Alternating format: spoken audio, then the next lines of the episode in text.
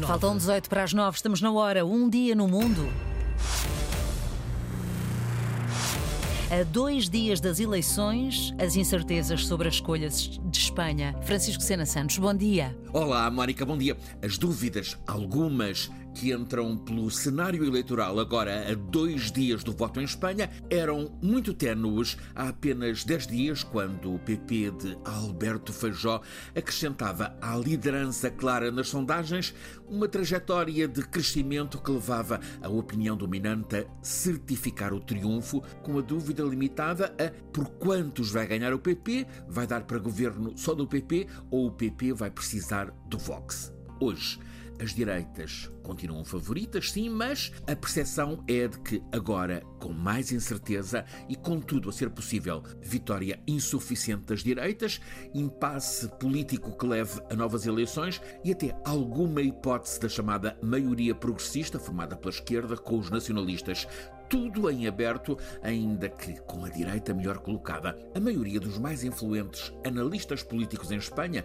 mesmo aqueles que assumem preferência pelas direitas, e são larga parte na opinião nos médias em Espanha, estão a reconhecer que Alberto Feijó cometeu um erro ao faltar esta semana ao debate final na RTVE com os outros principais líderes. Fez mal por três motivos. Porque deixou o líder do Vox aparecer sozinho como a voz voz das direitas e a Abascal explorou bem essa ocasião, apareceu mais institucional que o costume, como dizem em Espanha, falou para a paróquia dele, mas também terá recuperado para o Vox eleitores que estavam a voltar ao PP. Também errou porque deixou espaço para que a chamada dupla progressista, Pedro Sánchez e Yolanda Dias, desta vez aparecesse empática, coordenada, a dar ânimo a votantes incertos.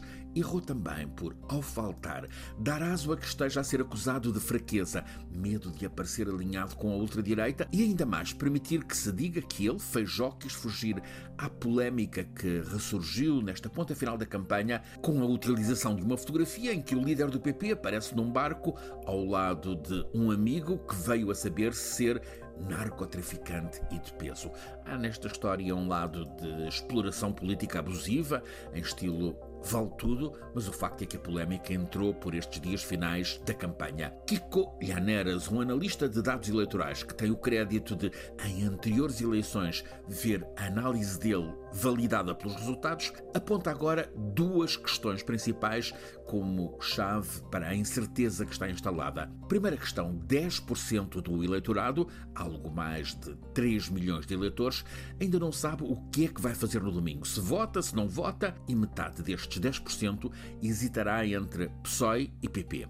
A outra questão, há nas diferentes regiões uns 20 deputados, os últimos lugares de cada lista, que serão eleitos para a esquerda ou para a direita por um pequeníssimo número de votos. E essa distribuição final instala um cenário movediço no quadro geral que, ao começo desta última semana de campanha, mostrava o PP à beira dos 140 deputados, o PSOE à beira dos 110, mas os dois blocos, direita e esquerda, mais próximos, tendo em conta os 20 e tal muito prováveis deputados nacionalistas com alinhamento progressista. Entra aqui um outro dado desta semana: a subida de agressividade no tom beligerante do líder do Vox, Abascal, frente ao nacionalismo basco e catalão.